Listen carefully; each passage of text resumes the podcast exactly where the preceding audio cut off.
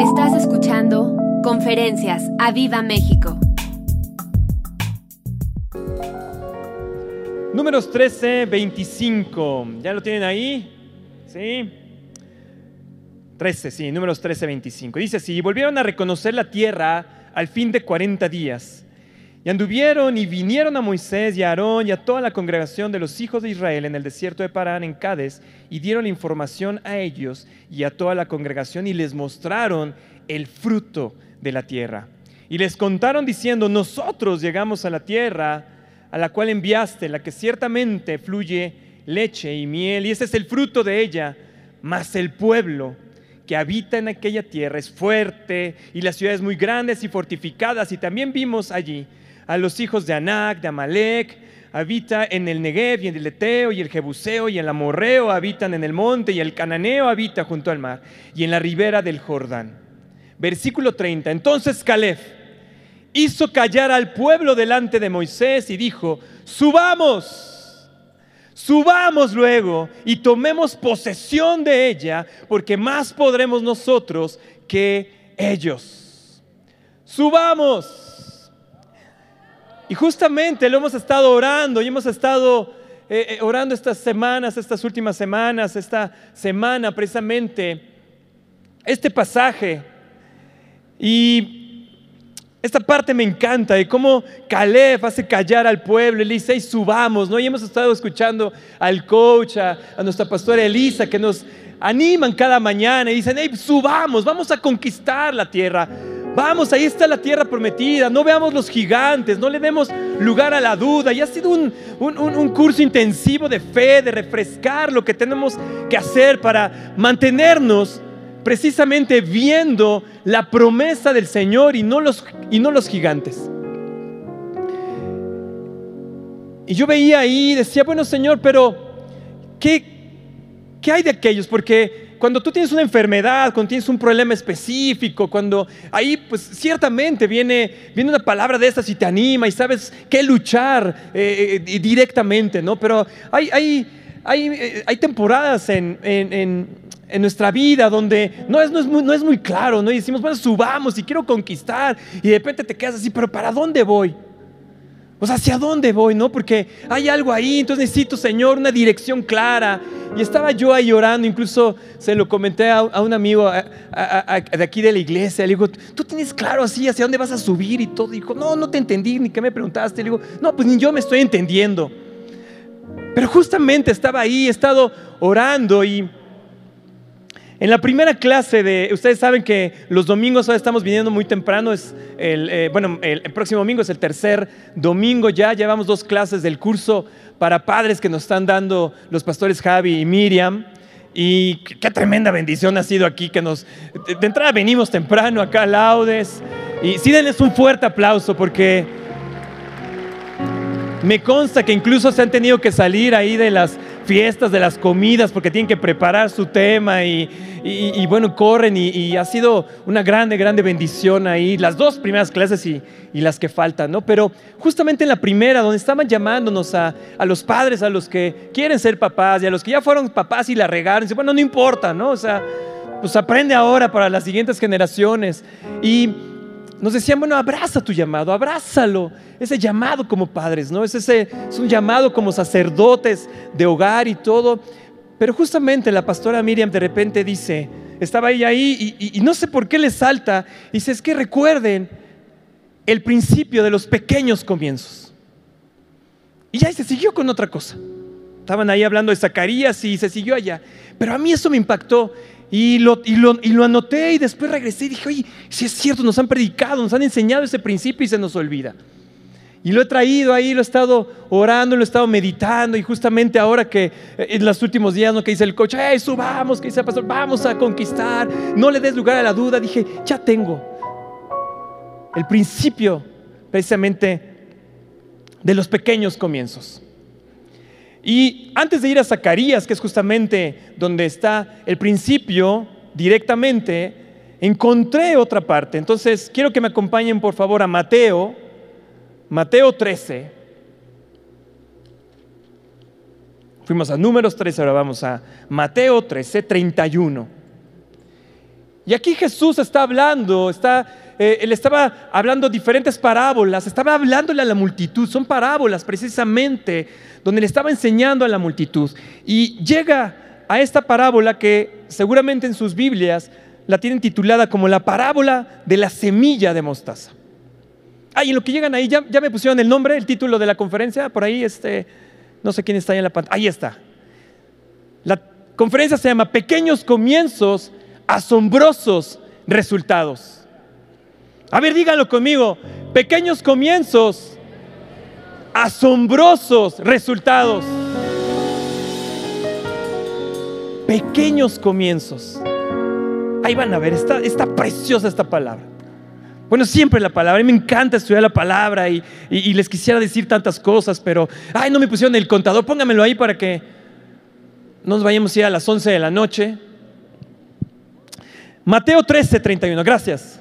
Y dice así, otra parábola le refirió diciendo, el reino de los cielos es semejante al grano de mostaza que un hombre tomó y sembró en su campo. Digan conmigo, tomó y sembró en su campo el cual a la verdad es la más pequeña de todas las semillas. ¿Es la, que, la qué? La más pequeña de todas las semillas. Pero cuando ha crecido, es la mayor de las hortalizas y se hace árbol de tal manera que vienen las aves del cielo y hacen nidos en sus ramas. Hace un tiempo el BOS nos regaló una de las, eh, eh, de las conferencias, de, las reuniones aquí de oración de los varones, llegó y nos regaló una semilla de mostaza. Y después escuché a Roberto que dije, yo, dice, llegó y la, yo la pegué en, este, en mi Biblia. Dije, ahí está padrísimo. Yo también fui y la pegué ahí en una de mis Biblias, ahí tengo ahí mi, mi semilla. Y, realmente es diminuta. Les pedí ahí que si me pasaban, eh, si ponían una foto precisamente de las semillas de mostaza. Ustedes las conocen ahí, saben esa referencia que es muy pequeña. Ahí está, miren. Es muy pequeña la, semilla de mostaza. Y dice justamente la palabra, dice, es la más pequeña de todas las semillas de estos árboles. Dice, pero cuando crece, el árbol, como lo pusieron ahí en el título, les quedó padrísimo esa foto. El árbol, la siguiente, la del árbol. Ahí está. Y vean el tamaño, ¿ya vieron la, la diferencia? contra un hombre. ¿Ustedes habían visto un árbol de ese tamaño de mostaza?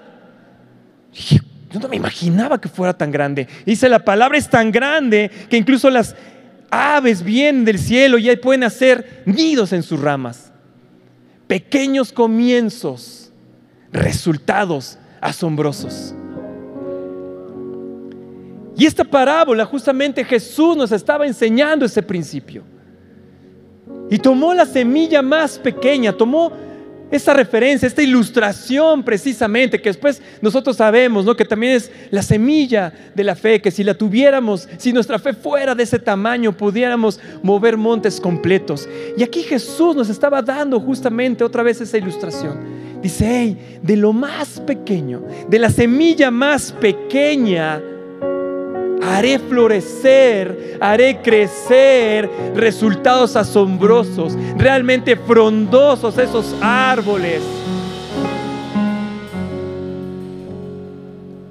Y yo veía que nosotros de repente hemos perdido la capacidad de asombro, porque se nos hace natural.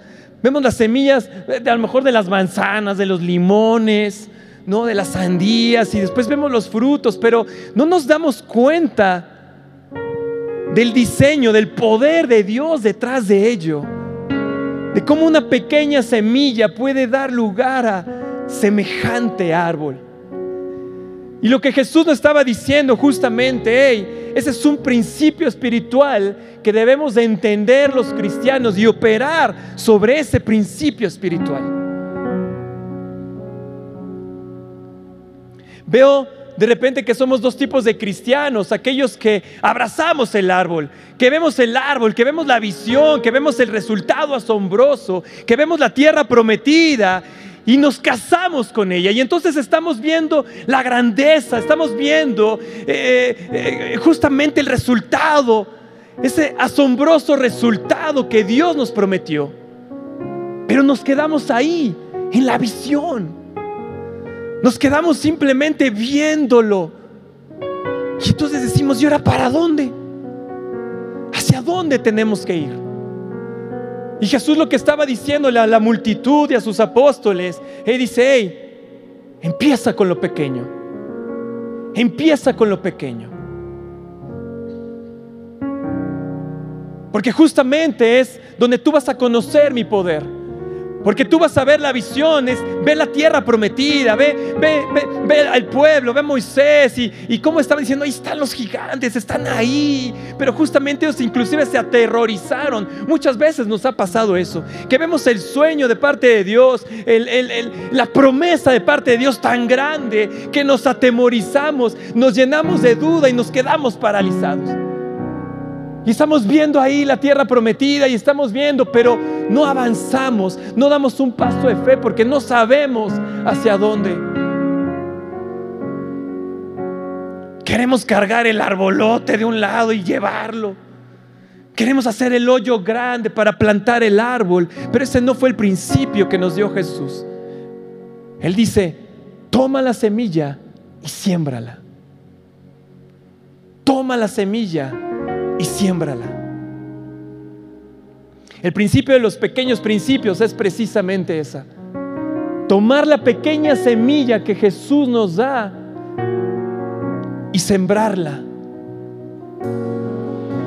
Porque nuestro Dios invisible, que opera en lo invisible, va a hacer crecer esa semilla hasta llevarla a ese grande árbol, hasta ver ese resultado asombroso para nuestras vidas.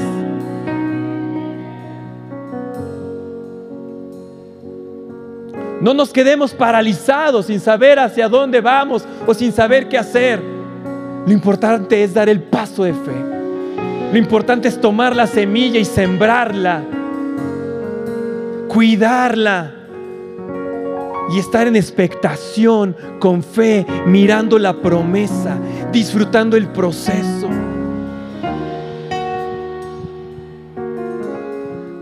Cuando Jesús habla de, de que íbamos a sufrir, muchas veces nosotros estamos esperando eh, eh, que nos caigan calamidades. Estamos esperando cuando dice Jesús, se pone es que eh, toma la cruz, toma el sufrimiento, y entonces de repente, de que, bueno, ¿cuándo está la calamidad? ¿Cuándo voy a perder mi trabajo? ¿Cuándo me va a caer una enfermedad? Pero eso no es de lo que habló Jesús. Él dijo, sí, va a haber ese tipo de cosas, van a haber ese tipo de pruebas. Pero Él está hablando precisamente del sufrimiento, del esfuerzo que necesitamos hacer para hacer crecer esa semilla. Mantenernos los ojos puestos en la promesa, sabiendo que Dios está detrás de esa promesa, trabajando, trabajando en nuestro carácter, en nuestra fe, impulsándonos para llevarnos a conquistar ese sueño.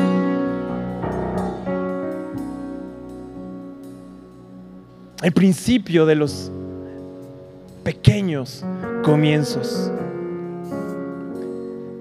Y voy a hacer un paréntesis porque justamente, para que entiendan, vean, la diferencia que va a haber acá.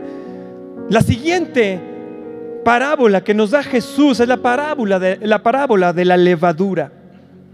En el versículo 33, y dice, y otra parábola les dijo, el reino de los cielos es semejante a la levadura que tomó una mujer y escondió tres medidas de harina, que aproximadamente deben ser ahora como 21 kilos, hasta que todo fue leudado. Dice, escondió una pequeña parte de la levadura y ustedes saben el significado de la levadura. Un poco de levadura, ¿qué pasa? Leuda, ¿qué? Toda la masa, una pequeña levadura. Y aquí está hablando del pecado. Y el principio espiritual, por eso les digo, hago un paréntesis ahí, ahorita regreso, pero me pareció importante también, justamente aquí, porque ese principio de la semilla y cómo da un resultado asombroso también puede pasar en el pecado de nuestras vidas. Un poco de levadura, un poco de pecado puede leudar toda la masa, toda tu vida. Aquí en esta parábola está diciendo que también eso se multiplica. De 21 kilos se podía producir tal cantidad de pan para alimentar 150 personas. con un poco de levadura. Pero vean la diferencia que hay, porque una vez que uno pone la levadura en la harina, le pone agua y empieza a amasarlo, ¿se puede separar la levadura de esa masa? Ya no, ya se vuelve parte y así muchas veces el pecado se va mezclando en nuestra vida, se va llenando nuestra alma hasta que ya no puede separarse y ha leudado toda tu vida. También hay un principio pequeñito en cuanto al pecado, pero puede llegar a una destrucción terrible en nuestras vidas. Pero estamos hablando del principio de la semilla. Y cuando Jesús habla de la semilla, que la tomes y que la siembres, a diferencia de la levadura, las semillas son diferentes. Y cada temporada de nuestra vida nos va dando semillas. Incluso podemos perder alguna, alguna semilla. Por ejemplo, cuando aquí nuestros pastores dicen, vamos a sembrar, vamos a tener un nuevo reto. Y viene esa semilla y dice, hey, vamos aquí. Entonces tú tienes una oportunidad, porque ¿quién te dio para sembrar esa semilla? El Señor. Pero algunas veces desaprovechamos esa oportunidad y dejamos pasar esa semilla. Pero viene otra oportunidad, otro domingo, donde puedes venir a ofrendar otro proyecto de parte de nuestros pastores, o tú quieres conquistar otra cosa, ¿y qué tienes? Una semilla. ¿Para qué? Para tomarla y sembrarla. Porque justamente para Jesús constantemente nos está dando semillas. El asunto es tomarla y sembrarla. Esa es nuestra decisión. Jesús no dijo, hey, te voy a llevar, te voy a hacer el hoyo, te voy a llevar de la manita, te voy a poner ahí, le siembras y hasta te, acerco el agüita para que tú se la eches. No, le dice, tómala, tómala. Por eso cada vez que hay, oportunidad de, de sembrar una semilla hay que hacerlo. Cada vez que hay una oración en la mañana y dice, vamos a conquistar, tienes que levantar y tomar esa semilla, esa semilla de fe y poder sembrarla. Pero lo que te dice Jesús, hey, haz una acción, algo pequeño, muévete. Muchas veces queremos la dirección exacta, como a mí me estaba pasando. Dijo, Señor, pero tiene que ser así, o por la izquierda, por la derecha. Porque a veces tomamos, eh, tomamos ciertas decisiones y va para atrás, ¿no? De repente ese árbol ya no floreció como queríamos, o ni siquiera echó raíces ya nos da miedo dices, bueno, será, no será, y le estás dudando. Pero otra vez lo que está diciendo Jesús, hey, hey, hey, toma una acción, muévete, no importa para dónde te muevas, no importa, mientras obviamente sea dentro del camino del Señor, mientras sea ahí, lo que el Señor va es, es va a tomar tu fe, va a tomar esa pequeña semilla de fe y va a hacer que haga raíz. para que tú puedas ver florecer y puedas ver crecer ese árbol con la promesa de Dios para tu vida. No nos paralicemos porque no sabes qué acción tomar. Toma la semilla y siémbrala. ¿Qué acción? Alguna predicación del coach fue precisamente, lo que tengas a la mano, eso haz. ¿Qué tienes a la mano? Y eso haz.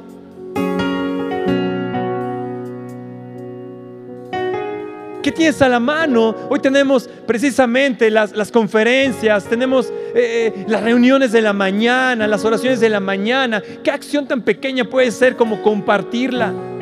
Como compartirla específicamente a alguien. Se dan cuenta pequeñas cosas. Y el Señor nos promete un resultado, un resultado asombroso para nuestras vidas. Ahí no los ve emocionados. A mí sí me emocionó esta palabra. A mí sí dije, wow.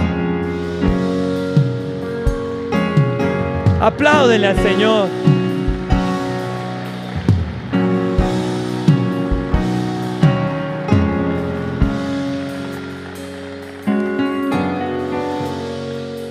Estaba recordando cómo en la escuela, no sé si sigan haciéndolo, pero te, ponían a hacer un, poner un frijolito en algodón en tu botecito de Gerber, ¿se acuerdan? Y entonces lo ponías ahí, le echabas agüita, ¿no? Y estabas viendo y tú, ay, ibas reportando, ya le salió una ramita, ya le salió algo así. El problema cuando sembramos algunas semillas es que no vemos qué está pasando debajo de la tierra. No vemos cómo está echando raíz, cómo está echando una raíz profunda esa semilla y empieza, no empiezan a florecer, no empieza a producir su tronco inmediatamente. Lleva un proceso. En el frijolito era emocionante porque lo ibas viendo, ¿se acuerdan? Entonces ibas viendo eso, pero cuando tú estás obrando, cuando tú estás eh, eh, tomando acción conforme a una, una palabra, una promesa de parte del Señor, nosotros no estamos viendo lo que está haciendo el Señor para que esa promesa eche raíz. Y no sabes en qué momento va a empezar a surgir de la tierra y vas a poder empezar a ver precisamente que esa promesa, que ese árbol, que, que esa hortaliza, como dice la palabra, está floreciendo y vas a poder disfrutar de ese fruto. Y es por ello que necesitamos de dos cosas. Di conmigo paciencia y discernimiento. Paciencia para estar esperando que precisamente esa semilla empiece a surgir de la tierra. Ahí es donde empieza la desesperación y empieza la duda, como nos han estado comentando nuestros coaches, y ahí es donde perdemos, se nos olvida la semilla. ¿Les ha pasado que han sembrado alguna semilla y después ya no se acuerdan? ¿O la sembraron y ya no supieron para qué fue la siembra? ¿Les ha pasado? Que te emocionaste, trajiste y tiempo después dices, bueno, pero ¿por qué ofrendé? ¿Por qué estaba orando? Ya ni te acuerdas. ¿Sabes por qué? Porque no mantuviste tu mirada en la promesa te distrajiste con otra cosa y esa semilla a lo mejor ya se ahogó. Ya no la cuidaste. Ya no seguiste orando, ya no seguiste aferrado a esa palabra, a esa promesa que el Señor te dio y por la cual viniste y sembraste. Y estoy hablando, sí, de ofrendas monetarias, de, de ofrenda, de desprenderte de alguna parte de tu ingreso, de alguna parte de tu ahorro, pero también estoy hablando de la siembra, de tu oración, de la siembra donde estás buscando la palabra hasta que el Señor te da esa palabra esa promesa y tienes que esperar a que esta promesa dé su fruto, florezca. Pero nos desesperamos, nos distraemos ves el árbol del de al lado, ya te gustó más el árbol, y dices, bueno, entonces voy a orar por aquel árbol, pero ese árbol no era para ti, eh, tu árbol estaba acá. Y el Señor te lo estaba preparando para darte un árbol diferente, pero como te distrajiste con eso, ya bailó. Se perdió esa semilla. Pero gracias al Señor, a su misericordia, que viene con otra oportunidad y te dice, aquí hay otra semilla. Aquí hay otra semilla. Aquí hay otra semilla, tómala y siémbrala. Toma y siémbrala. Y pacientemente espera a que la promesa florezca y veas tu árbol frondoso. Paciencia y discernimiento. Necesitamos discernimiento precisamente para saber qué necesita nuestra semilla.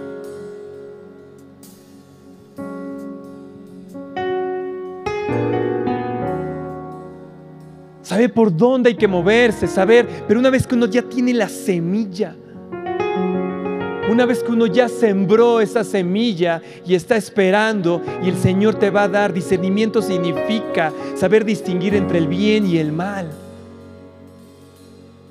Necesitas discernimiento para no separarte de esa promesa, para no distraerte. Para que las distracciones del mundo, las pruebas te distraigan de ello.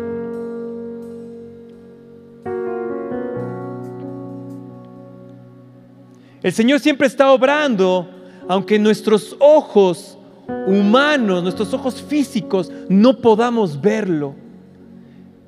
Y es justamente por eso que Jesús utilizó esta imagen de la pequeña semilla de mostaza, porque lo que nos estaba diciendo es, tú no vas a verlo con tus ojos físicos, lo tienes que ver con los ojos de la fe, con los ojos espirituales.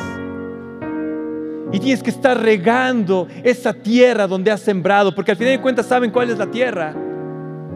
La tierra de tu corazón. La tierra de tu corazón.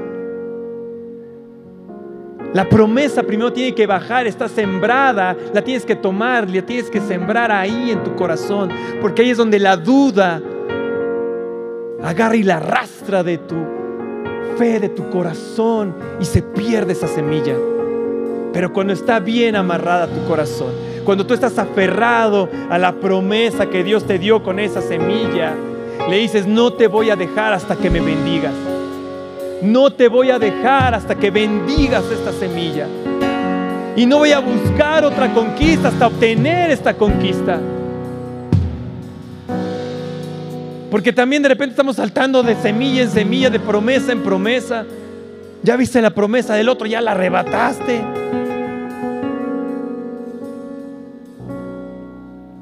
Ya te dio una esposa, esa es tu esposa, no andes arrebatando otras. Ni esposos.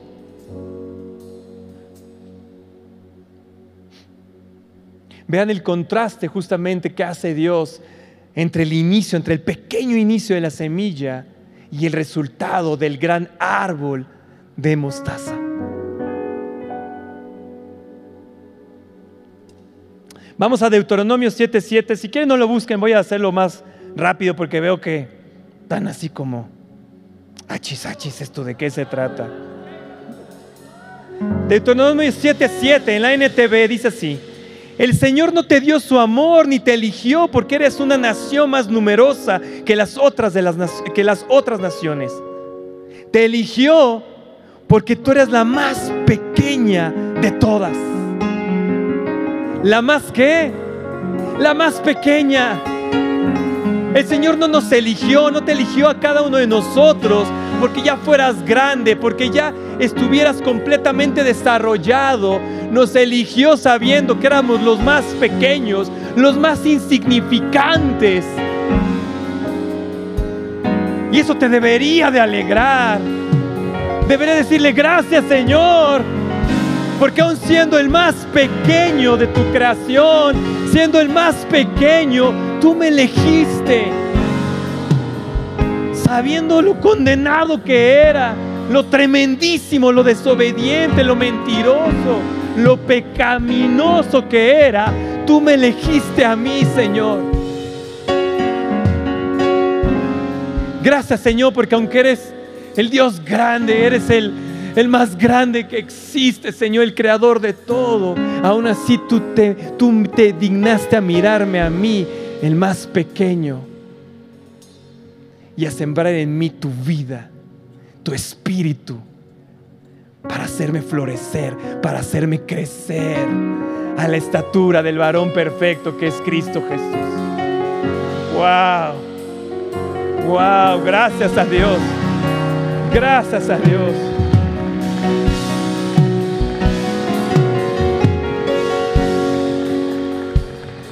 Isaías 51, 2 en la NTV dice, mirad a Abraham vuestro padre y a Sara os dio a luz porque cuando no era más que uno solo, lo llamé, lo bendije y lo multipliqué.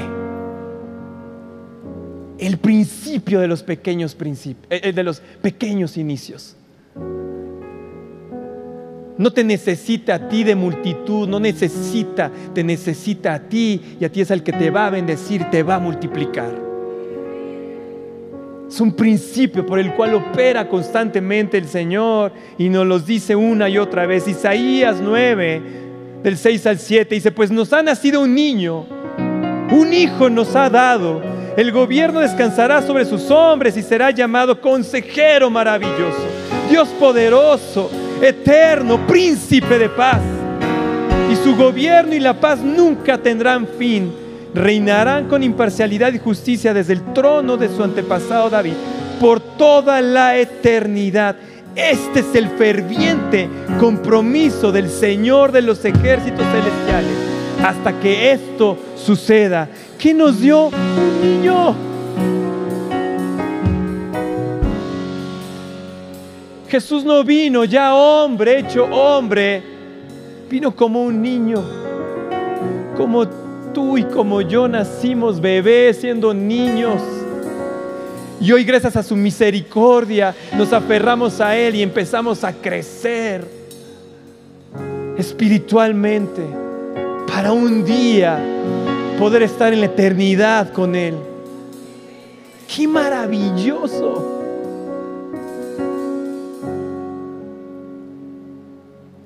¡Qué maravilloso! Filipenses 2, 6 al 8.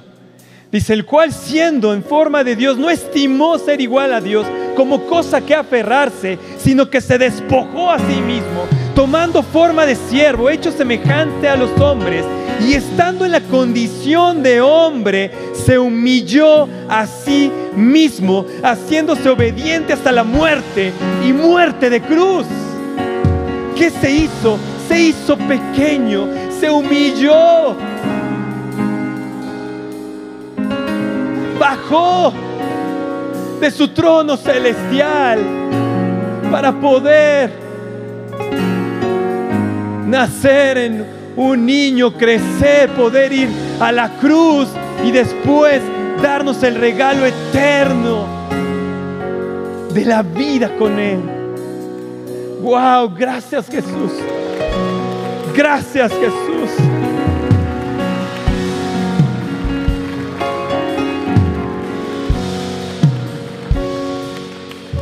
pequeños comienzos, asombrosos resultados. ¿Qué tenemos que hacer? Comienza con algo pequeño. Comienza con algo pequeño. Vean esta frase. De vez en vez guardo ciertas frases que, que me voy encontrando ahí en Twitter. Ahora ya se llama X. Pero vean esto. Dice, entre más acción tomes, menos dudas tendrás. Entre más que acción tomes, menos dudas tendrás. Porque entre menos acciones tomes, mayores dudas tendrás.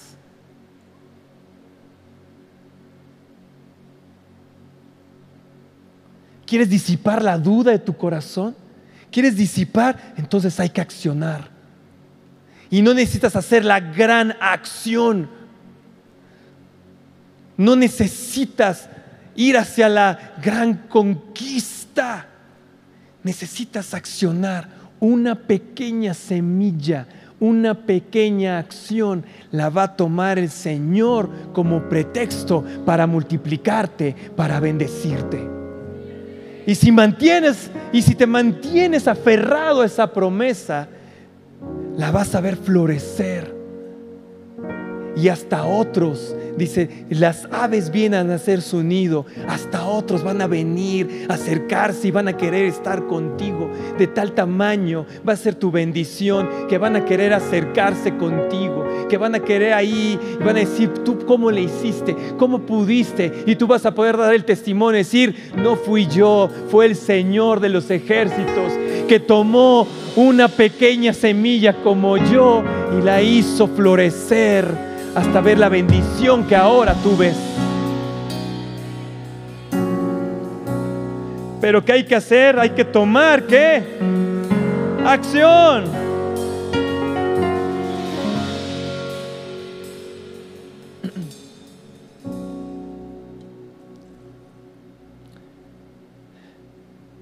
Estaba recordando una historia que, que escuché de... Eh, hay un podcast ahí famoso eh, que, ah, eh, que, lo escuchaba antes, ahora ya no porque es este, sumamente largo, se aventan tres horas ahí platicando sus cuates y uno no tiene tanto tiempo. Pero el, el conductor del podcast es un ex Navy SEAL. Es uno de estos soldados élite de los Estados Unidos, estuvo varias misiones y, y ahora se hizo muy famoso porque habla de liderazgo y no tiene ciertos principios ahí de liderazgo. Y, ahí empezó a hacer un podcast, el cuate es enorme, lo ves en sus conferencias, el cuate es enorme, tiene, un cuello así, o sea, de, hombro a hombro, ¿no? O sea, estos soldados así, esos Navy Seals, ¿no? Y tiene una vocesota así de, de esas profundas, ¿no? O sea, solamente les hablaba a sus, este, a sus soldados y ya con eso reaccionaban.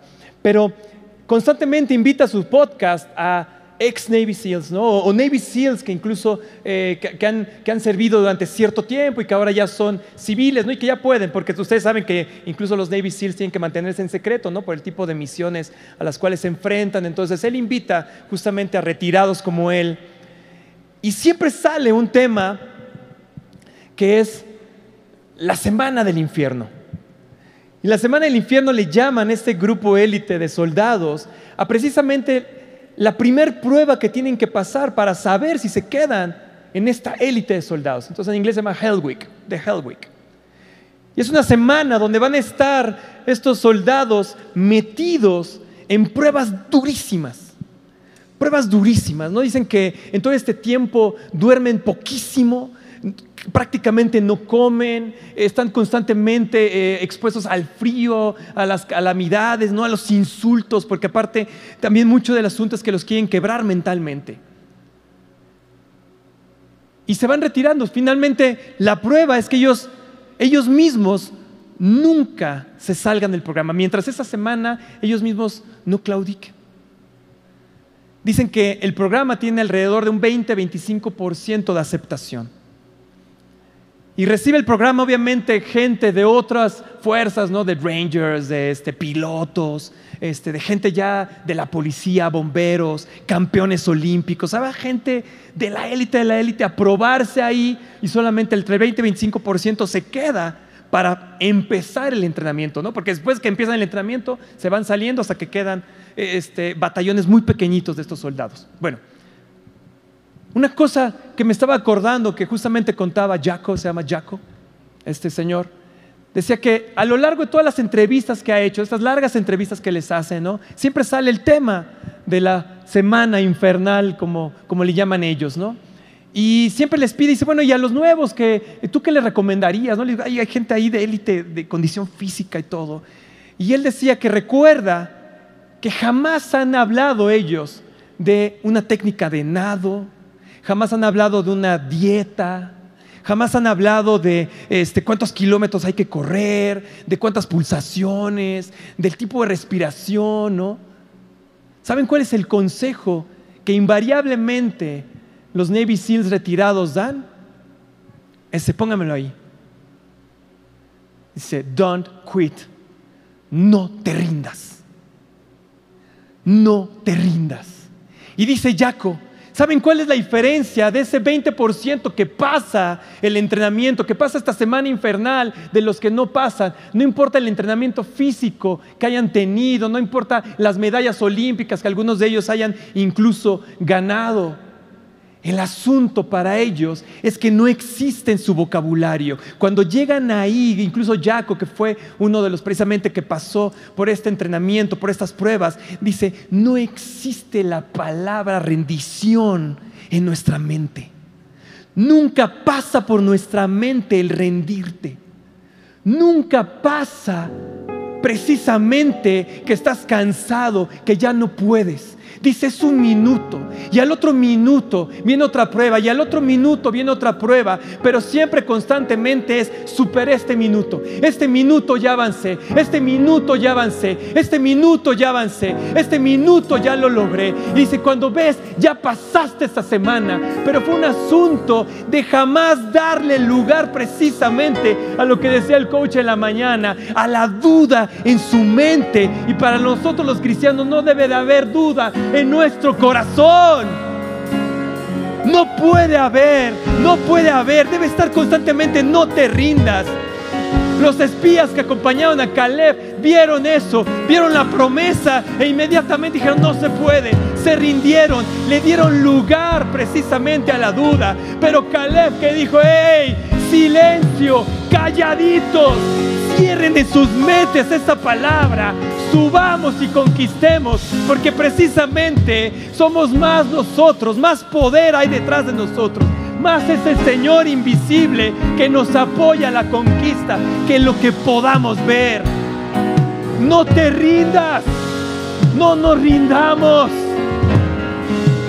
Los mejores años de nuestra vida vienen. Hey, tú que ya estás en una edad. Hoy escuché a una persona de 50 años que dice, es que yo ya no soy joven. Yo dije, ¿qué? 50 años son los nuevos 20. Caleb dijo a los 80 son los nuevos 40. No puede haber esa mentalidad en nosotros. No para hacer barbaridades, ¿eh? Sino para mantenerte en la promesa y en la visión que el Señor nos ha dado. No te rindas, no te rindas, no te rindas. Zacarías 4. Zacarías 4, 10. Y con esto voy a terminar. Dice, porque los que menospreciaron el día de las pequeñeces se alegrarán y verán la plumada de la mano de Zorobabel Dice, los que menospreciaron el día de las pequeñeces. No menospreciemos las pequeñeces. No menosprecies la semilla tan pequeña que Dios te ha dado. ¿Qué dijo Jesús de la anciana que dio precisamente su limosna, su ofrenda en la iglesia? Dice, ella, ella, esa ofrenda es poderosa, esa semilla es poderosa, porque la dio, todo, pero lo dio creyendo, lo dio sin dudar, lo dio con todo. Se no menosprecies en otra versión, en la Dios habla hoy, este mismo versículo dice, los que no tomaron en serio. Wow, y es lo que nos han estado diciendo nuestros coaches cada mañana. No, no contristemos al Señor con nuestra duda. Porque a veces a lo mejor tu promesa no la has tomado en serio. A lo mejor tu semilla no la has tomado en serio y por eso se ha perdido. Por eso se ha ahogado ahí en cualquier prueba, en cualquier pequeño, en, ese charquito ahí de agüita, de bonafón. Se te hundió la promesa porque no la tomaste en serio. Otra palabra que fue justamente la que dijo el coach y cómo me hizo, dije, Dios mío, perdóname si alguna vez he despreciado en esta versión. Dice los que despreciaron la palabra, los que despreciaron la promesa, los que despreciaron la semilla.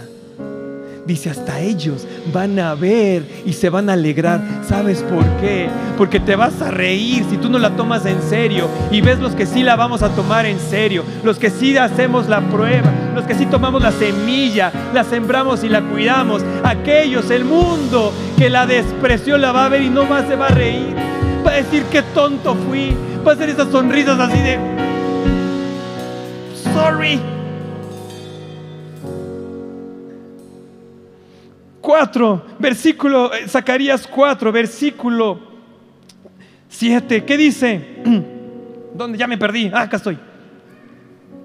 ¿Quién eres tú, oh gran monte? Delante de Zorobabel será reducido a llanura él sacará la primera piedra con aclamaciones de gracia, gracia a ella. ¿Qué va a ser reducido el monte? El monte son nuestras dificultades. ¿Qué va a pasar cuando tomas esta semilla, la cuidas, te aferras a ella? ¿Qué va a pasar? Que ese monte se va a quitar. Es la misma analogía que usó Jesús, que dijo, si tuvieras si tuvieras la fe, la fe del tamaño de una semilla de mostaza, le dirías a ese monte, le dirías a tu dificultad, a tu enfermedad, a tu miseria, a la desobediencia de tus hijos, le dirías, quítate. Y se quitaría versículo 7, versículo 8 dice, eh, vino palabra el Señor diciendo, las manos de Zorobabel echarán el cimiento de esta casa. ¿Qué echarás? El cimiento. ¿Qué hay que echar? El cimiento. La pequeña acción es el cimiento de tu casa, es el cimiento de tu obra poderosa que el Señor quiere multiplicar, que quiere bendecir.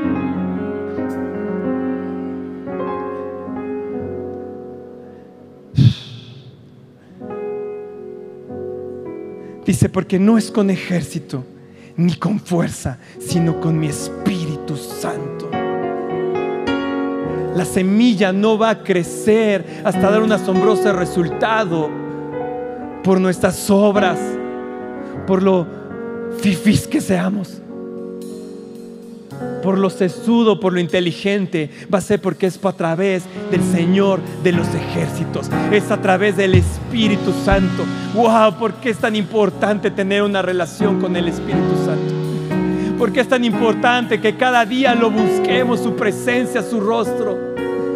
Porque esa semilla la tomas, la siembras y quién la va a regar, quién la va a cuidar, quién va a obrar con su poder para que salga florezca y dé un resultado asombroso. Es el Espíritu Santo de Dios. No es en tus fuerzas.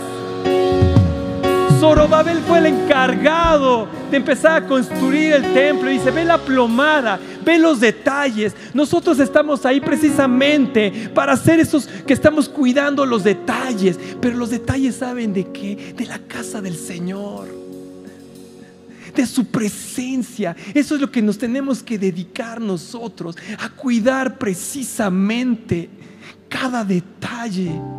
Por eso es que bueno que vienen a servir.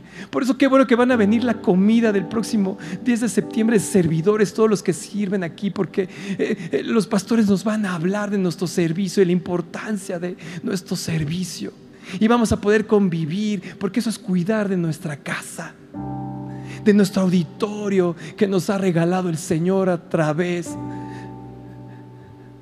de la administración de los detalles de nuestros pastores.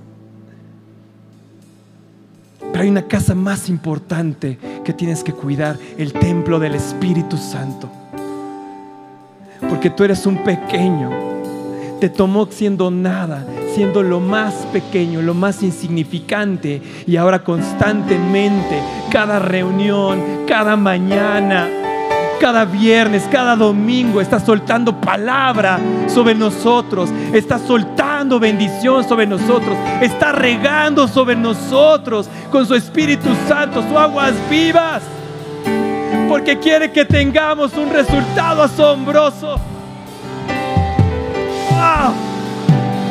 ¡Wow!